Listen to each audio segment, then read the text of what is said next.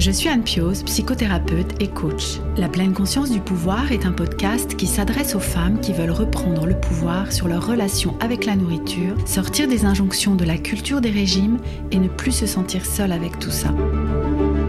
Dans ce podcast, je partage des outils, des réflexions. Je vous parle aussi de pleine conscience et d'introduire dans votre quotidien plus d'observation de votre propre fonctionnement.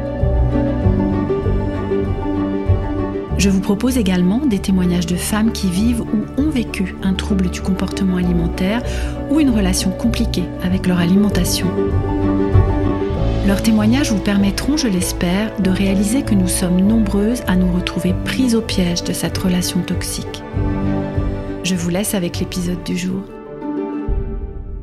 Bienvenue dans ce nouvel épisode du podcast La pleine conscience du pouvoir, un épisode un peu spécial aujourd'hui, mais ben en fait j'aime bien les épisodes un peu spéciaux puisque je reçois Rita Ezroura qui est éducatrice de jeunes enfants, sophrologue et auteur du podcast Parentalité Clé dans lequel j'ai eu la joie d'être reçue il y a quelques semaines pour deux épisodes. Donc si vous les avez pas encore entendus, foncez les écouter. Et du coup j'ai voulu à mon tour te recevoir Rita parce que nous avons cet intérêt commun dans l'accompagnement à la parentalité. Euh, dans ma pratique de psychothérapeute, j'ai euh, un peu moins maintenant, mais j'ai longtemps accompagné des parents et leurs euh, enfants.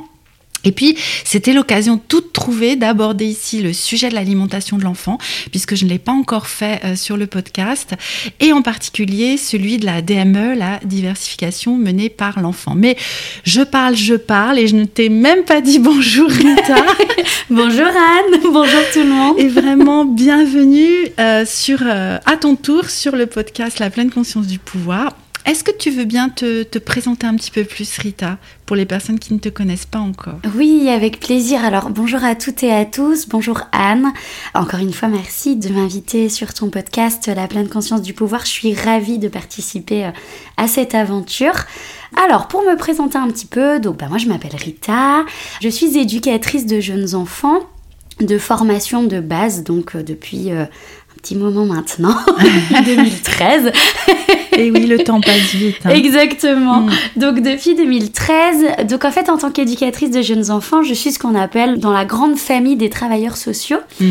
Euh, et du coup, euh, l'éducateur de jeunes enfants ou l'éducatrice pour ma part est vraiment euh, le travailleur social qui est spécialisé dans l'accompagnement du développement du jeune enfant, mm-hmm. mais aussi de la systémie familiale. Donc tout ce mm. qui va toucher la parentalité, le lien parent-enfant et le développement de celui-ci. Mhm. Et puis du coup, il y a un peu plus d'un an maintenant, j'ai choisi de me former à la sophrologie, mhm. une approche thérapeutique psychocorporelle qui me permet aujourd'hui, entre autres, d'accompagner les enfants et les familles euh, de façon beaucoup plus globale, avec notamment un versant thérapeutique, chose que euh, voilà mon travail de euh, d'éducatrice de jeunes enfants ne me permettait pas jusque-là. Donc ça me permet d'avoir une approche plus plus holistique, ce qui mhm. pour moi est en tout cas voilà beaucoup plus Donc aujourd'hui, j'exerce à Lyon je travaille dans un cabinet pluridisciplinaire avec des sages-femmes, euh, une hmm. ostéopathe, une psychologue et une diététicienne. Euh, voilà, pour vraiment accompagner encore une fois hein, les, euh, les, patients de façon globale. Hmm.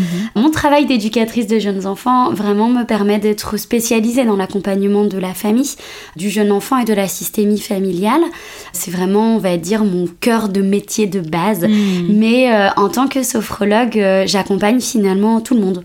Enfants, adolescents, adultes, euh, parents ou non, futurs parents ou non, qui vraiment souhaitent euh, soit faire face à une problématique en particulier, soit vraiment améliorer leur quotidien euh, face à des problématiques qui peuvent être plus globales, plus transversales dans le quotidien. Le but étant de vraiment retrouver euh, un état de bien-être hmm. euh, en allant chercher vraiment voilà les ressources de chacun, les potentialités de chacun et de chacune pour les mettre en lumière et puis et puis travailler dessus au quotidien pour les faire ressortir et, et éventuellement soit sortir d'une problématique, soit avoir un lien lien plus serein avec celle-ci. Oui, et, du coup, hein, dans ce dont nous parlons ici sur le podcast, qui est le sujet de la relation avec l'alimentation, la dimension corporelle hein, est aussi, euh, bah voilà, c'est pas rien, c'est un sacré sujet, et c'est vrai que l'approche euh, de la sophrologie bah, est aussi un, alors j'aime pas trop dire outil, je sais pas ce que tu en penses, c'est une oui, alors parce que quand on parle d'outils, on a hmm. tendance à penser à qu'est-ce à outils, pratico-pratique, pratico-pratique pour avoir un résultat, oui. Tout à fait. Mais en tout cas, voilà, l'approche de la sophrologie est euh, un versant intéressant aussi, je trouve, quand on travaille sur la relation avec l'alimentation mm. et la relation au corps, qui bien sûr fait partie de, ce processus-là. Hein.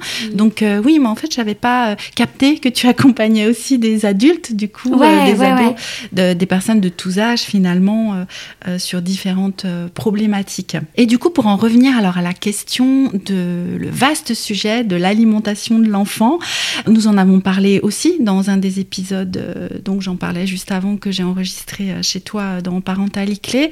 Et en fait, nous avions évoqué ce sujet de l'intuition de l'enfant, en fait, mm. de, de cette possibilité qu'il a à la naissance, en fait, de savoir ce qui est bon pour lui en matière d'alimentation. Et du coup, euh, quand la diversification arrive, vaste sujet hein, pour les parents, tu vas mm. nous dire, hein, mais il y a souvent beaucoup, beaucoup de questionnements autour de la diversification. Tout ce défi finalement que nous pouvons rencontrer en tant que parents, c'est de maintenir le plus possible cette euh, intuition, intuitivité mm. de l'enfant dans euh, bah, la, façon qu'il va avoir de, se nourrir. Alors, comme c'est nous, parents, en fait, éducateurs, qui sommes là pour bah, proposer à l'enfant des choses et le mm. guider, finalement euh, ben voilà, ce, sujet de la diversification menée par l'enfant. Alors peut-être est-ce que tu, as envie aussi qu'on parle un peu du nourrisson, enfin de comment ça se passe euh, dès les débuts de la vie? Comment ça commence finalement cette relation avec l'alimentation chez le nouveau-né? Déjà, euh, ce qui est important de savoir, et c'est vrai qu'on en parlait euh, un petit peu en off, mais aussi dans l'épisode qu'on a enregistré ensemble pour Parentalité c'est que euh, le nourrisson est doté d'une intuitivité alimentaire. En fait, le nourrisson est intuitif tout court, sur tous les plans. Tous les domaines, en fait, bah, bien sûr. voilà. Et le sujet de l'alimentation n'y échappe pas. Alors après, qu'on choisisse un allaitement naturel ou le fait de nourrir son enfant au biberon, j'ai envie de dire que ça ne rentre presque pas en compte. C'est-à-dire que euh, le nourrisson va savoir exactement ce dont il a besoin et ce dès tout petit.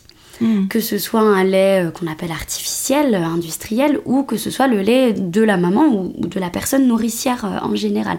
Et ça, je trouve que finalement, dès l'avant-naissance même, mhm. en fait, les parents sont parfois formatés dans ce truc euh, de se dire il faut, alors on revient avec nos il faut, hein, hmm. il faut faire attention à ce que va consommer l'enfant.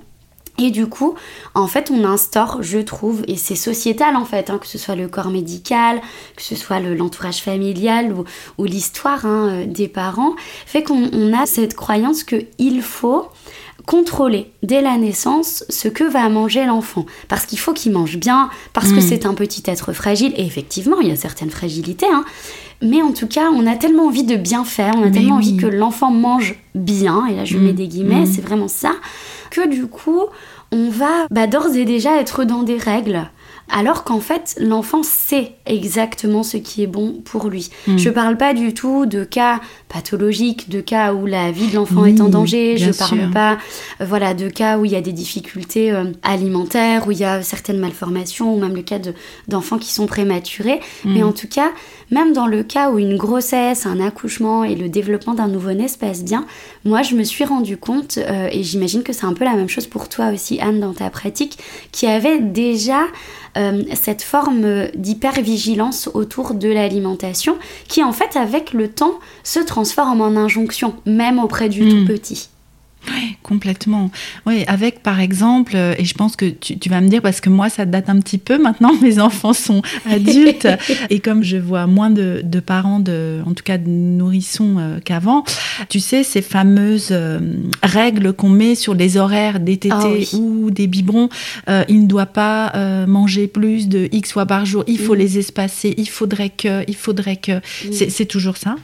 Oui, Ah. C'est toujours ça. Et puis en plus, maintenant, il y a cette espèce d'angoisse. Alors maintenant, ou, avant, enfin, j'en sais rien. Mais en tout cas, je remarque en plus de tout ça, euh, cette angoisse que l'enfant ne mange pas assez. je pense que ça, ça a toujours été, euh, été présent dans l'inconscient mmh, collectif. Mmh. Euh, et en fait, il y a vraiment encore des parents qui, par exemple, réveillent leur enfant qui est en train de mmh. dormir pour lui donner à manger.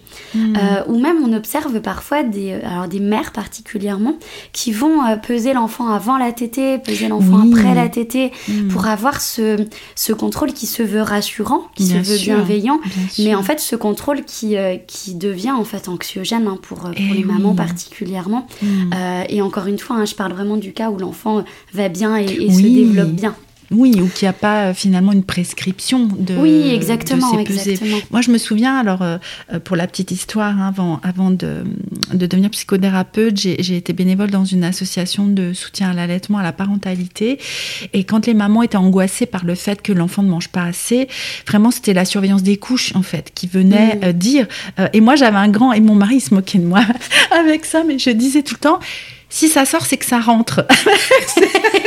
c'est vrai. Hein voilà, ça veut dire que si la couche est mouillée et s'il y a des bah ça veut dire que l'enfant mange suffisamment en fait. Donc euh, donc voilà, oui oui, mais mais c'est ça et une anxiété, c'est ça hein, de mon, enfant n'a pas suffisamment mangé ou il ne prend pas suffisamment de poids. Mm. Hors pathologie, hein, on reste vraiment dans, dans un développement harmonieux de l'enfant et bien sûr qu'il est important de surveiller son développement. Mm. Mais voilà, où ça peut être Est-ce que tu vois ça aussi d'un enfant qui va être qualifié comme mangeant trop en fait mm. ou ah grossissant trop vite ou un truc comme ça hein, aussi mm. dans ce sens-là. Et puis euh, tu sais ça on l'observe beaucoup avec les, euh, les, enfants qui sont allaités. Alors c'est très mm. souvent qu'on voit les petits enfants qui sont allaités qui ont des bonnes petites joues à certains moments euh, et, et, ça veut pas dire que c'est pas le cas hein, quand l'enfant n'est pas allaité mais vraiment on, observe parfois dans le développement des grandes poussées de, de croissance et puis après une stagnation puis des vraiment grandes poussées de croissance et du coup dans ces grandes poussées de croissance, on observe parfois vraiment des enfants euh, qu'on pourrait qualifier de tout rond en fait, mais qui vont très bien. Hein. Et du coup, souvent, il y a des parents qui disent mais non, mais ton enfant il est gros quoi. Hmm. Et, là, et là commence euh, la merde en fait. C'est vraiment ça. ça y est. C'est ça. C'est hmm. là, finalement commence. Alors déjà que les parents ont tendance à être angoissés sur cette question de l'alimentation parce qu'il y a quelque chose de très anthropologique en fait hein, au niveau hmm. de, l'alimentation et du fait de se nourrir. Et donc un, enfant qui serait mal nourri, soit trop, soit pas assez, c'est un enfant qui dans l'inconscient collectif est en danger et en mauvaise santé. Et en fait, commence à ce moment-là, quand on commence à se dire mon enfant est trop gros ou est trop maigre, parce qu'il y a aussi des personnes qui vont dire mais ton enfant il est pas assez gros, enfin il mmh, mange pas, mmh, mmh. pas possible, il est tout, on dirait une crevette. C'est vraiment des, termes hein, qu'on entend régulièrement.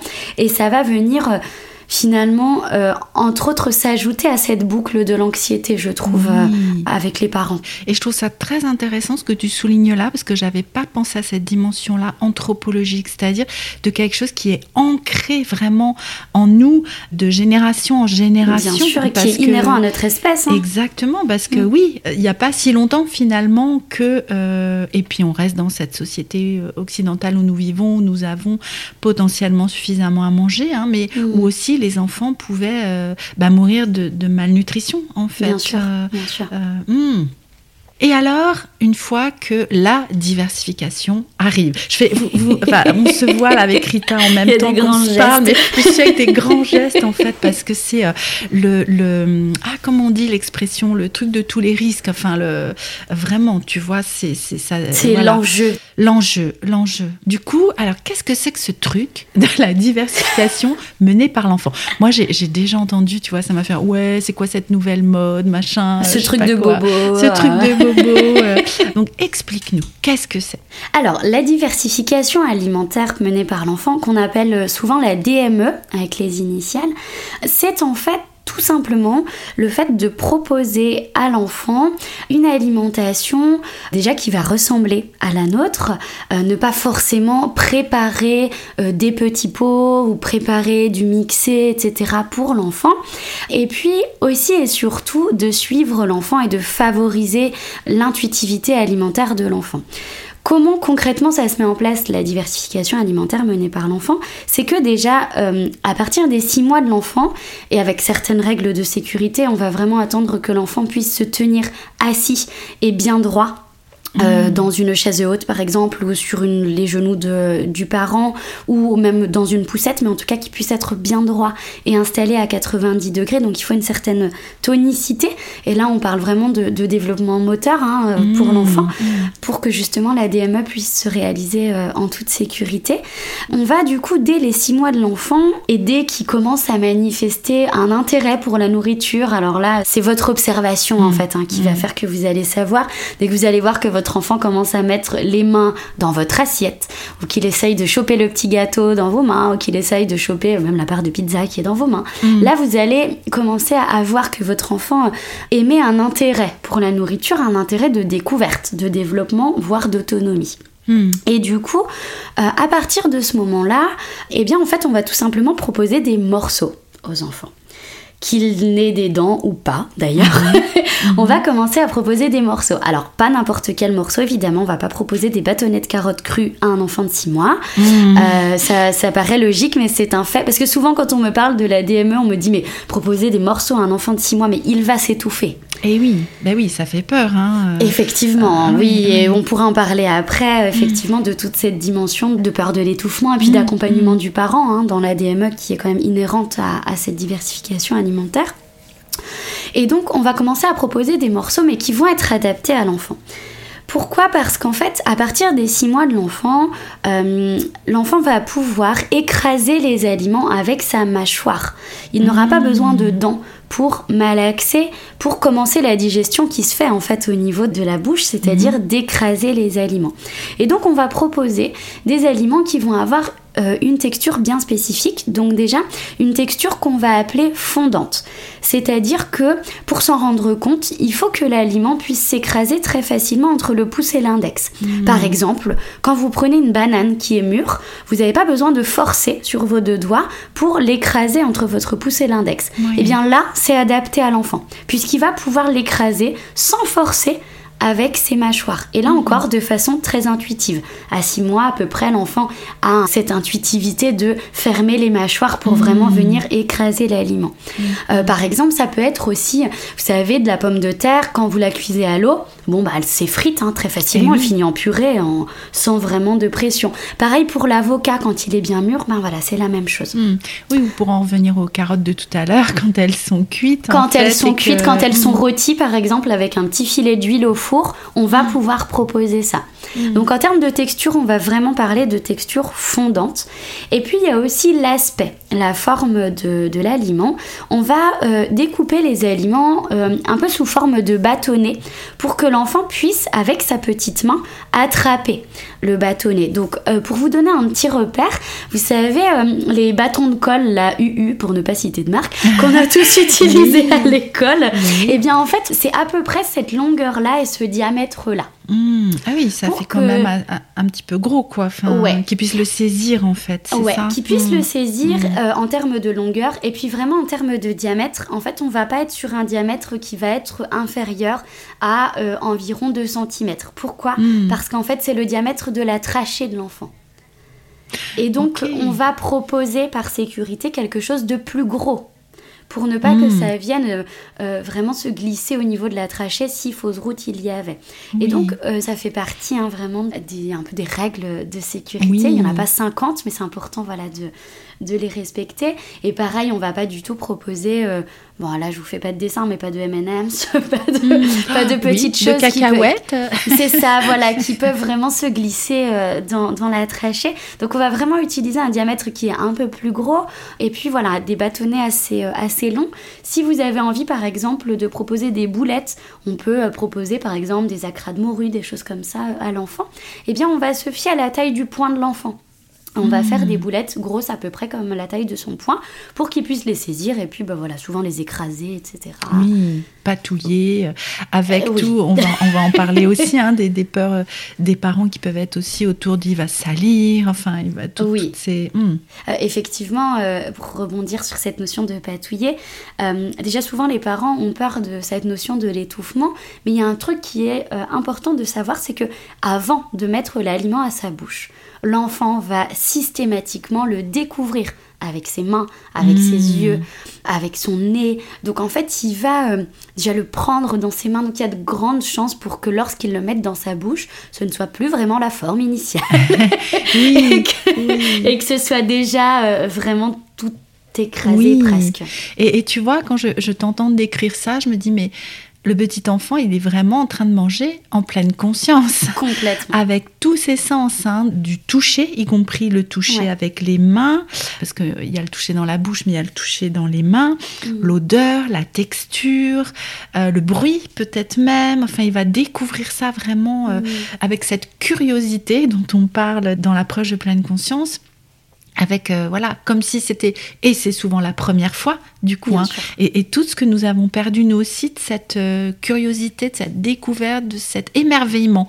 Et je repense tu vois euh, particulièrement à mon fils là avec qui j'ai plus mené une diversification un peu plus menée par lui. Et, mhm. et, je me souviens que le premier aliment qu'il a goûté c'était de la poire et qui avait cette excitation tu sais aussi ce tu sais comme ils sont les bébés là enfin je le fais là vous me voyez pas mais ils sont tout tendus, tu sais, tout crispés, cette excitation de découvrir un truc nouveau, quoi, que nous avons euh, totalement ou presque perdu nous. Hein. Mais voilà, ça me reconnectait à ça aussi. Et ce que je trouve très important aussi dans ce que tu dis, c'est d'attendre que l'enfant soit demandeur, ce qui va correspondre aussi à un développement moteur, en fait. C'est comme quand on parle de l'acquisition de la propreté. Hein. Quand euh, au niveau moteur, au niveau physiologique, l'enfant n'est pas prêt, bah ça sert à rien d'essayer de forcer le truc, quoi. Et pour la diversification, ça peut être vraiment intéressant de suivre aussi ça, en fait, attendre que l'enfant soit demandeur. Et parfois, ça peut être un petit peu avant six mois, parfois, ça peut être après, et que c'est pas grave, en fait, parce que nous, nous ne grandissons pas tous de la même façon, en fait. Euh, hein. Mais où en étions-nous? Parce que je, je digresse, je digresse, mais nous en étions à cette peur aussi hein, dont tu parlais, de l'étouffement, etc. Oui, effectivement, du coup, euh, cette peur de l'étouffement, de toute façon, elle est inhérente à la diversification alimentaire, mais j'ai envie de dire, mm. quelle que soit la diversification qu'on décide de mener. Et d'ailleurs, c'est pas pour rien qu'en Occident, euh, on choisit la diversification qu'on appelle classique, c'est la diversification avec les textures évolutives. Donc au début, on va passer à du très lisse. Mm. Après, à du écrasé, haché, avec des petits morceaux, mais des petits morceaux de viande qui vont être mixés. Mm. Et puis après, on va passer à du morceau fondant. Et là, on est plutôt aux alentours hein, de, de, 10 mois à peu près quand on mm. regarde la théorie. Euh, et puis à partir de 10 mois, on va commencer, dès que l'enfant a plusieurs dents, on va commencer à lui proposer des morceaux qui vont être croquants un peu plus, etc., des choses à mâcher. Et en fait, ce qu'il faut savoir aussi, c'est que non seulement la diversification alimentaire va répondre à ce besoin de découverte, d'éveil, de curiosité et d'autonomie de l'enfant, mais aussi va euh, permettre de stimuler en fait toute la zone oromotrice de l'enfant, c'est-à-dire que toute la zone de la bouche, toute la mhm. zone des mâchoires, toute la zone de la déglutition, parce que mhm. l'enfant du coup va encore une fois être dans cette libre expérimentation et dans cette juste expérimentation pour lui. C'est-à-dire que ce n'est pas nous qui allons le stimuler, mais c'est mhm. lui qui va choisir ce qui est bon pour lui. Et encore une fois, pour moi, là, on revient dans cette notion d'intuition en fait et de pleine conscience. C'est-à-dire qu'en tant qu'être humain, même si c'est pas toujours facile, notamment dans la vie d'adulte, parce qu'il y a plein de choses qui nous déconnectent de ça, quand on arrive à se reconnecter à notre intuition, que ce soit sur le plan de l'alimentation ou autre, cette petite voix, elle existe, cette intuition, cette intuitivité naturelle, elle existe. Et donc quand on arrive à un peu à aller la chercher en tant qu'adulte, c'est beaucoup plus difficile hein, parce qu'on a été déconnecté dans notre développement, dans notre société, etc.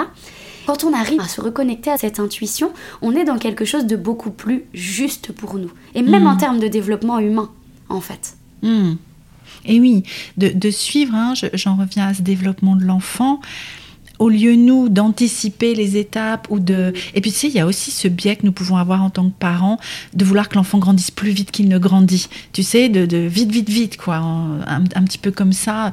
Vite vite il faut qu'il mange des morceaux par exemple. Vite vite il faudrait qu'il marche. Vite vite il faudrait qu'il se sépare de moi. Vite vite il faut qu'il aille à l'école. Enfin j'en sais rien. Bref. Et puis à contrario c'est oh mais il a grandi trop vite. Mais oui. Bah voilà cette ambivalence. Ouais, cette ambivalence. Et, et du coup ben, je sais plus ce que je disais. Mais c'est ça du coup de, de, pouvoir suivre son propre rythme à lui en fait mmh.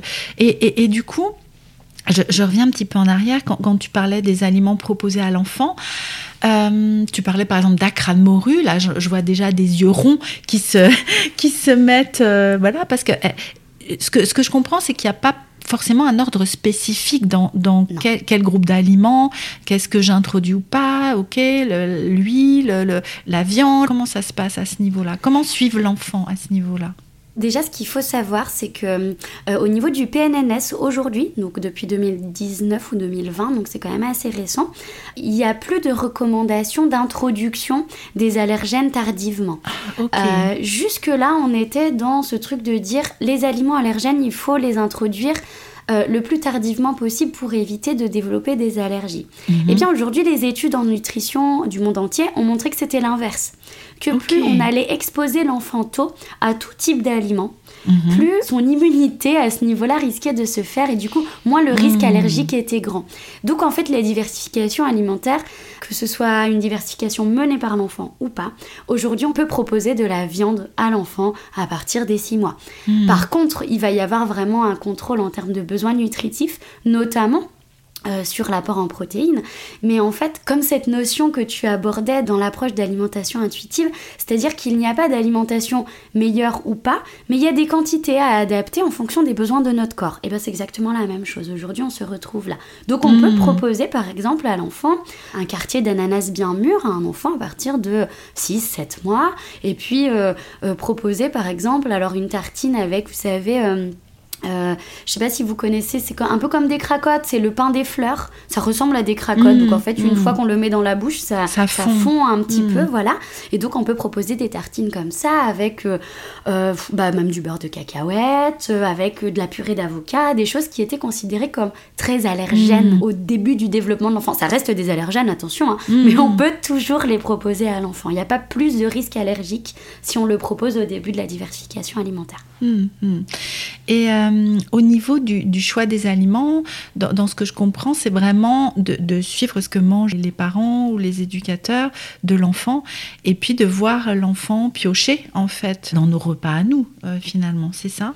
C'est ça. Alors en fait, la diversification alimentaire menée par l'enfant a ce grand avantage de réduire un petit peu la préparation oui. des temps de repas, euh, puisqu'il n'y a pas euh, forcément la compote à faire, et puis euh, la purée sans le féculent, et puis la purée avec la viande, et puis la purée avec le féculent. Voilà, ça réduit un petit peu ce temps-là, puisqu'en fait, on va utiliser les aliments qu'on utilise nous pour notre préparation.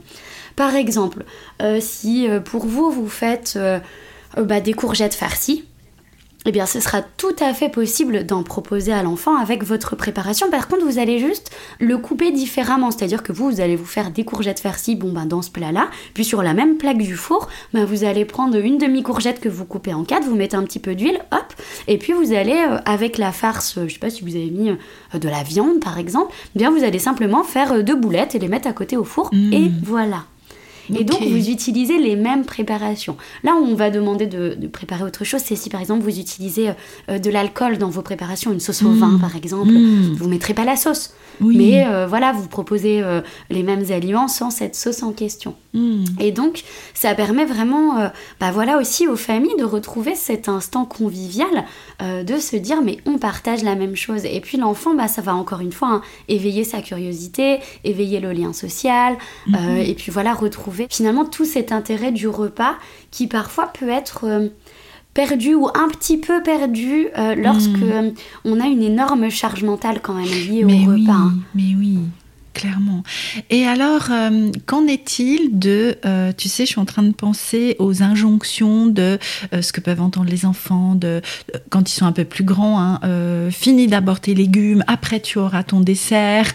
tu vois, tout ce que nous peut-être nous avons mm. entendu enfants ou peut-être avons dit à nos enfants. Hein, et c'est voilà, c'est pas grave, hein, c'est ça arrive. Enfin, c'est nous faisons du mieux que nous pouvons en tant que parents. Hein. mais alors, qu'en penses-tu de ça? Même si j'ai ma petite idée. Alors, déjà, de façon générale, que ce soit dans le cadre de la diversification alimentaire menée par l'enfant ou pas. Euh, donc, moi, avant, de, avant d'être en libéral euh, et d'exercer voilà, vraiment euh, en tant qu'entrepreneuse, j'étais directrice de crèche. Et du coup, bon, bah, il y a toujours des projets hein, qui sont mis en place, notamment autour des temps forts. Et le mhm. temps du repas fait partie des temps forts. Et puis, fait partie des temps qui cristallisent beaucoup de choses hein, en tant qu'être humain, que ce soit dans l'équipe ou, par les parents. Mhm. Et moi, dans toutes les crèches où j'ai été, euh, j'ai mis en place le projet euh, du plateau repas. C'est-à-dire hmm. que l'enfant avait la possibilité, euh, en fonction de son développement, déjà de se servir, donc de choisir euh, la quantité qu'il souhaitait. Évidemment, on l'accompagnait là-dedans. C'est-à-dire que quand on avait un enfant, parce que très vite, en fait, euh, voilà, donc c'est plutôt chez le groupe des grands hein, qu'on proposait de se servir. Donc c'est des enfants qui ont à partir de 18 mois en fonction du développement. Hmm. Hmm. et donc déjà à cet âge-là, on a des enfants qui parfois ont un peu cette peur de manquer et qui ont tendance à se servir des montagnes de nourriture dans, dans leur hmm. assiette. Et donc là, on va euh, accompagner en disant, mais écoute, il y en a encore et il y en aura hmm. suffisamment. Donc tu peux te servir hein. quelques cuillères. Ah oui. Hein, je, tu vois, je t'arrête parce que je me dis, déjà, il peut y hmm. avoir quelque chose de biaisé. Euh, à ce moment-là. Oui, oui, oui, oui, déjà. Ouais, Et très tôt, hein, en fait. Très mm. tôt, on va observer parfois des enfants qui vont un petit peu euh, se remplir vite, vite, vite pour aller se mm. servir euh, avant que les copains mangent tout, entre guillemets. Eh Donc là, on voit quand même hein, qu'il y a cette intuitivité alimentaire qui peut déjà être brouillée. Mm. Et j'ai envie de dire que tout n'est pas perdu, évidemment. et qu'on peut encore accompagner l'enfant et même l'adulte hein, à, ce sujet-là, sinon on n'aurait pas de travail, en fait. Donc, c'est voilà, ça fait sens. Et oui, effectivement, on va quand même accompagner l'enfant euh, vers des quantités plus justes, parce que quand même on a une idée d'une mm. quantité qui serait inadaptée voilà, pour l'enfant, sans qu'elle soit fermée, avec beaucoup de souplesse. Mais voilà, on va accompagner l'enfant là-dedans. Et donc avec l'idée du plateau repas, c'est de se dire, bah, l'enfant mange dans l'ordre qu'il veut. Et c'est assez fascinant en fait à observer puisqu'on a des enfants qui sont déjà rangés dans les règles sociétales et qui vont euh, commencer mhm. vraiment avec l'entrée, le plat, le dessert et puis expliquer aux copains mais non mais t'as pas commencé par l'entrée. Mhm. et donc ça, ça c'est assez drôle. Et puis on a des enfants qui vont vraiment... Euh, euh, bah, soit commencer par le dessert ou pas en fait. Souvent on a mhm. cette croyance, que l'enfant va tout de suite commencer par le dessert. Et en fait, bah, pas si fréquemment. Hmm. Et puis quand l'enfant commence par le dessert, bon, bah en fait, il mange le reste, quoi. Oui, c'est ça. il hmm. goûte le reste, ça veut pas dire qu'il finit forcément son assiette, mais hmm. il y a quand même une curiosité envers le reste. Donc, euh, cette croyance que commencer par le dessert, ça bloque le repas, euh, en fait, c'est déjà une fausse croyance. C'est une croyance que nous avons en tant qu'adultes, parce que nous avons peur que l'enfant ne mange pas suffisamment ou suffisamment bien. Et oui, ou, qui replace le dessert qui est potentiellement sucré comme la récompense, tu mm. vois, qui remet en fait... Ou comme quelque euh, chose de diabolisé, en ou comme quelque chose de diabolisé. Tu, mm. si, tu ne mangeras que si tu as encore faim, enfin, ou quelque chose comme ça. C'est ça. Et mm. si tu n'as pas faim pour le plat, oui. tu n'as pas faim pour le dessert. C'est ça. Moi, perso, si j'ai plus faim pour des épinards, je peux avoir faim pour une danette, quoi. Mais il n'y a pas de problème Complètement. Ce, qui, ce qui vient me parler hein, dans la thérapie d'alimentation intuitive, on va parler de la satisfaction alimentaire en fait, mm. et nous pouvons euh, euh, ne, plus forcément euh, avoir faim, enfin être rassasié ou être rassasié d'un aliment en particulier, mais de ne pas encore être satisfait et du coup d'avoir envie, besoin de manger cet autre type d'aliment. Et, du coup, pour en revenir à l'enfant, Comment ça, ça peut s'adapter en famille, cette, ce plateau repas? Enfin, comment tu conseilles ça? Comment tu accompagnes ça? Alors euh, après ça va aussi dépendre vraiment des, codes de la famille, mais euh, si c'est pas si important pour vous en termes de cadre sociétal, parce qu'il y a ça aussi, il y a vraiment une dimension culturelle hein, qui se mhm. joue, et euh, il y a des choses qui peuvent être très importantes parce qu'ils tiennent de notre identité culturelle, et donc je crois que c'est important mhm. de se dire que tant que c'est pas une injonction et que ça tient de l'identité, bah en fait mhm. on s'en fout, gardez-le. Euh, moi je, prends l'exemple, je, suis d'origine marocaine, je suis née en France mais euh, du coup ma famille est d'origine marocaine. Bon bah la grande majorité des plats, on les mange dans une seule et même assiette. Et donc euh, si on fait le parallèle avec la culture française, on est dans quelque chose de complètement différent. Et pour autant, il n'y a pas d'injonction à manger dans la même assiette. mais c'est quelque chose qui fait partie de l'identité. Moi personnellement, ça ne me viendrait pas à l'esprit d'aller dans ma famille et de me prendre une assiette. Mm. Euh, à moi, quoi. Ça serait, euh, je sais pas, ça me viendrait pas à l'esprit, ça serait hors cadre pour moi. Et pourtant, euh, quand je vais au resto, je suis très contente, ou même chez moi, de me faire une petite entrée, un mm, plat, mm. un dessert, etc. Donc, je crois que déjà, c'est important de respecter la part d'identité culturelle qui vraiment est inhérente au repas. Et puis, si vous avez envie de, favoriser justement le fait que l'enfant puisse explorer, le fait de sortir de ce cadre-là aussi, si c'est pas si important pour vous culturellement parlant, ou alors si vous vous rendez compte que cette règle de l'entrée, plat, dessert amène des tensions dans le repas, je vous hmm. invite effectivement à essayer le plateau repas. Alors nous, on utilisait des plateaux repas avec, vous savez, les petits compartiments là, euh, comme, hmm. dans les, comme dans les selfs, mais vous pouvez tout à fait utiliser une assiette ou plusieurs assiettes si ça vous hmm. dérange pour vous que les aliments puissent se toucher. Se mélanger. C'est ça. Donc l'idée, c'est surtout de proposer tout en même temps, tout simplement. C'est ça. Et donc là, euh, bah souvent, quand on a intégré ces codes à entrée, plat, dessert, ça demande un. Mmh, un il faut qu'on lâche prise, voilà. il faut qu'on lâche prise et qu'on se dise que notre enfant n'est pas, et je mets des gros guillemets là, vous ne voyez pas, mais n'est pas mhm. mal élevé s'il commence par son mhm. dessert. Oui. Et puis, votre enfant euh, saura tout à fait bien s'habituer et s'alimenter euh, aux règles de la société, quelle que soit la société d'ailleurs, hein, parce que si vous l'emmenez euh, en Inde, il y a fort à mhm. parier qu'en trois jours, il sache déjà les codes de, de, cette société, en tout cas au niveau alimentaire. Donc, déjà, faites confiance à votre enfant et puis à vous aussi dans cette capacité à s'adapter et à se dire qu'en fonction des situations, c'est pas parce qu'à la maison on fait pas comme ça qu'ailleurs il y aura pas possibilité de respecter certains codes sociaux. Hmm, complètement. Hmm. Et puis après, ben allez-y quoi. juste ça. Juste ça. Je crois que le plus important et le plus difficile aussi, c'est de travailler sur toutes ces croyances-là. De euh, mon enfant va plus savoir euh, ce que c'est une entrée, un plat, un dessert. Euh, il va plus savoir faire en société. et puis il va commencer par le dessert et il voudra rien manger après, etc. Ça. Il mangera plus que des desserts. C'est ça, toute sa vie, hein, tout le temps. Sa vie. Mais tu vois, c'est aussi cette croyance que nous avons, nous, quand nous commençons ce processus d'alimentation intuitive de ne plus manger, j'en parlais euh, dans l'épisode qu'on a enregistré chez toi, qu'on va manger toute la journée du Nutella, en fait, si on se laisse faire, en fait. Bah non, c'est pas du tout ce qui mm. se passe. Et, nous pouvons euh, retravailler cette confiance chez nous, mais l'enfant, il l'a déjà, mm. en fait, cette confiance-là. Donc c'est vraiment tout ce, défi de préserver ça chez lui, mm. en fait. Mais qu'est-ce que c'est difficile hein, pour nous, en tant que parents, adultes, de, de laisser cette confiance à l'enfant, en fait, et de sortir du contrôle, du mm, coup. Bien sûr. Euh, parce que, bah voilà, nous, nous avons toutes ces peurs, en fait. C'est sûr, c'est ce qui est le plus difficile, je trouve, en tout cas. Oui, c'est ça, de travailler, nous, hein, mm. sur nos propres croyances. Oh, oui. Et d'ailleurs, là, nous parlons d'alimentation, mais pour tout ce qui concerne l'enfant, en fait, hein, et l'éducation de l'enfant. Si tu devais, parce que je vois qu'on va, on va bientôt se quitter, Rita, mais et, alors j'ai deux questions pour toi. Euh, la première, ce serait si tu as des ouvrages euh, ou des ressources à nous conseiller sur ces questions-là. Et puis, si tu devais résumer, en fait, ou donner le ou les conseils les plus précieux, les plus importants pour les personnes qui nous écoutent là, qu'est-ce que ce serait? Alors, euh, déjà pour euh, les ouvrages, euh, très honnêtement, j'ai pas forcément d'ouvrages à vous conseiller, alors ni sur l'alimentation, ni sur la diversification alimentaire menée par l'enfant. Pourquoi? Parce qu'en fait, il y a tout un tas de ressources que vous avez déjà, j'en suis persuadée, sur Internet, sur les blogs, mmh. sur les réseaux sociaux, etc. Et en fait, moi, ce que j'invite souvent les parents à faire, parce que en fait, les outils, vous les avez très souvent, ou en tout cas, vous vous êtes documenté. Peut-être pas forcément sur la diversification alimentaire menée par l'enfant euh, aujourd'hui, mais en tout cas, en ayant entendu parler de ce sujet, il y a fort à parier pour que vous puissiez aller vous documenter après. Et les livres sont assez accessibles.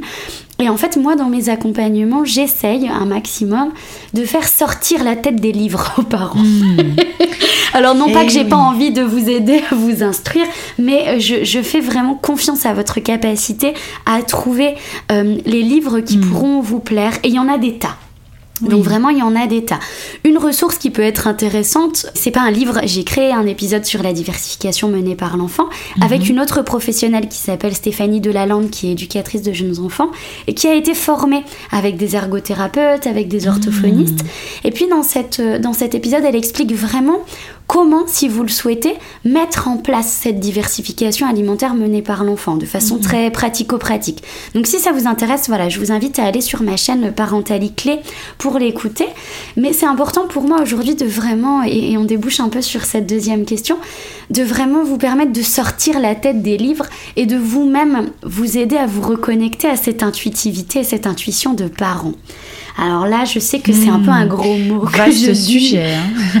et, que c'est un peu flippant, surtout quand on est pris par des injonctions, par des angoisses, par des troubles hein, parfois, ou par euh, des il faut de façon générale.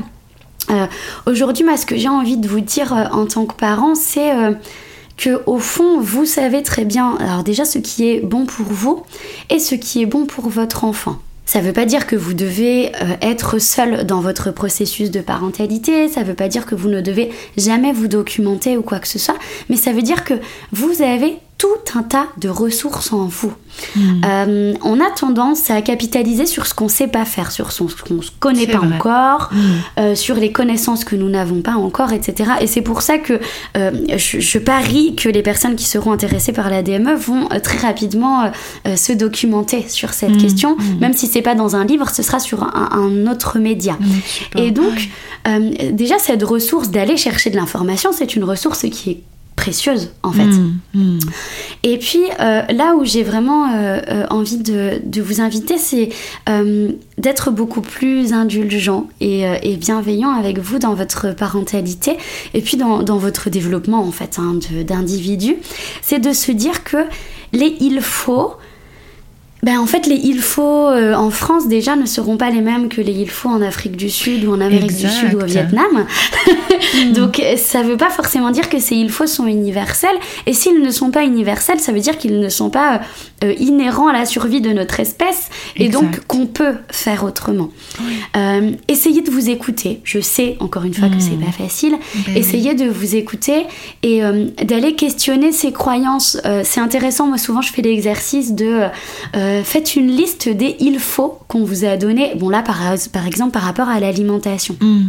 C'est intéressant de faire une liste des il faut qu'on vous a toujours dit que ce soit en tant qu'enfant, en tant qu'ado, en tant qu'adulte ou même en tant que parent. Mm. Et vous allez voir qu'il y a une euh, sacrée liste de il faut. Mm-hmm.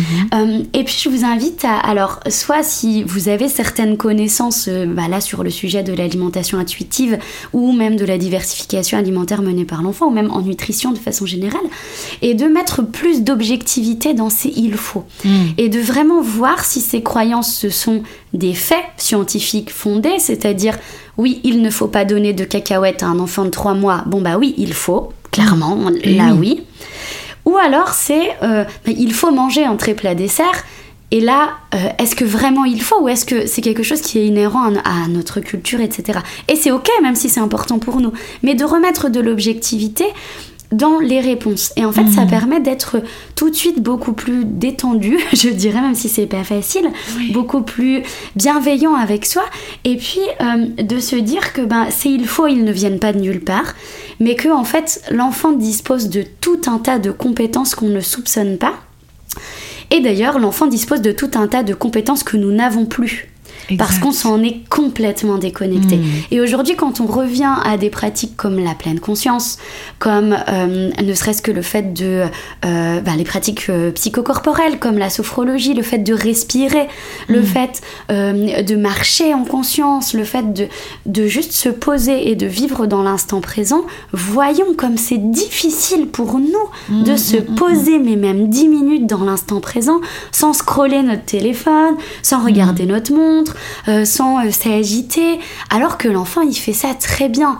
Donc je dirais qu'en plus de l'indulgence et de la bienveillance, peut-être euh, apportons un peu plus d'humilité dans notre place d'adulte mm. en nous disant que l'enfant a bien des compétences que nous n'avons plus et, eh desquelles nous nous sommes déconnectés, qu'il est possible de retrouver si nous nous avons envie, effectivement, grâce à notamment la formidable plasticité cérébrale dont nous disposons.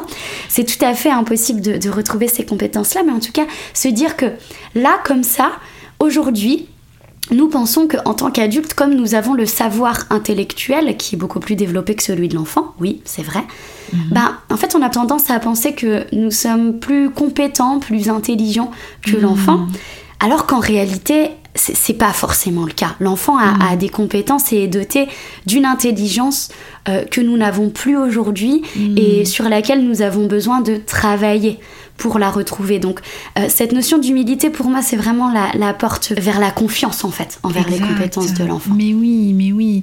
Et, et, c'est là que nous pouvons aussi nous dire que nos enfants nous apprennent tellement, en fait, hein, en les observant, juste en les observant. Mm. Et, et j'aime beaucoup ce que tu partages sur euh, ces compétences qu'ils ont, que nous avons perdues, du coup, que mm. nous pouvons mais du, coup retrouver grâce à leur enseignement à eux quoi. C'est merveilleux. C'est merveilleux. Bien sûr. Je te remercie beaucoup Rita pour être euh, venue euh, sur le podcast La pleine conscience du pouvoir nous partager euh, ta hum, façon de voir les choses, de vivre les choses aussi dans l'accompagnement que tu proposes aux, parents et, aussi aux, aux, personnes adultes, mais nous avons plus particulièrement parlé des enfants aujourd'hui. Où est-ce qu'on peut te retrouver, Rita? Alors, du coup, vous pouvez me retrouver sur mon site web. Euh, du coup, peut-être que tu le mettras en description. Tout à fait. Tout à fait. Voilà, bon, bah, mon site web, c'est lion-accompagnementfamille.fr. Mais du coup, voilà, vous pourrez le retrouver euh, euh, sur le, la, description du podcast. Oui. Mhm. et puis, vous pouvez me retrouver aussi sur Instagram. Donc, c'est mon nom et mon prénom, hein, Rita Je mettrai le lien aussi. Voilà. Et puis, bah, sur le podcast Parentalité Clé, qui est un podcast qui, du coup, a pour grand objectif de rapprocher les parents vers plus de sérénité, plus de, conscience euh, dans leur parentalité pour, euh, pour se rapprocher d'une parentalité qui leur ressemble et vivre une parentalité plus épanouie. Et donc, bah, Parentalité Clé, tout comme la pleine conscience du pouvoir, euh, vous pouvez le retrouver sur toutes vos plateformes d'écoute préférées mm. Apple Podcast, Spotify, Deezer, Google Podcast, tout ça, tout ça. Il est partout, il est partout. Voilà. Vous trouvez facilement. voilà, donc c'est un petit peu ici où, où vous pouvez me retrouver. Puis n'hésitez pas si vous avez besoin d'échanger, envie d'échanger. Euh, je suis quand même présente euh, pas mal sur Instagram, même si j'essaye de cadrer ma présence mhm. sur Instagram pour euh, centrer mon énergie, notamment sur les accompagnements que je vous propose. Mais en tout cas, n'hésitez pas si vous avez une question quelconque, que ce soit par rapport à l'alimentation de l'enfant ou même la parentalité ou même voilà votre développement d'individu en général. Merci beaucoup, Rita. Euh, encore une fois, merci, merci. Bah, merci infiniment. Je, suis vraiment ravie de faire partie, euh, comme je te disais, de cette aventure de la pleine conscience du pouvoir aujourd'hui. Oui, et, du coup, merci à toi de m'avoir contacté la première, hein, puisque c'est dans ce sens-là que ça s'est passé. C'était une belle rencontre et encore aujourd'hui une belle rencontre. Et puis, bah, nous allons vous laisser là euh, pour cet épisode. Je vous souhaite une bonne fin de journée ou de soirée si vous nous écoutez le soir. Je vous dis à très bientôt pour un prochain épisode de la pleine conscience du pouvoir. Et n'hésitez pas, comme à votre habitude, à partager cet épisode autour de vous et puis à nous laisser bah, une note 5 euh, étoiles si votre plateforme le permet, un avis ou un commentaire sur le blog. C'est avec plaisir que, que je répondrai à vos commentaires, à vos messages. À très bientôt.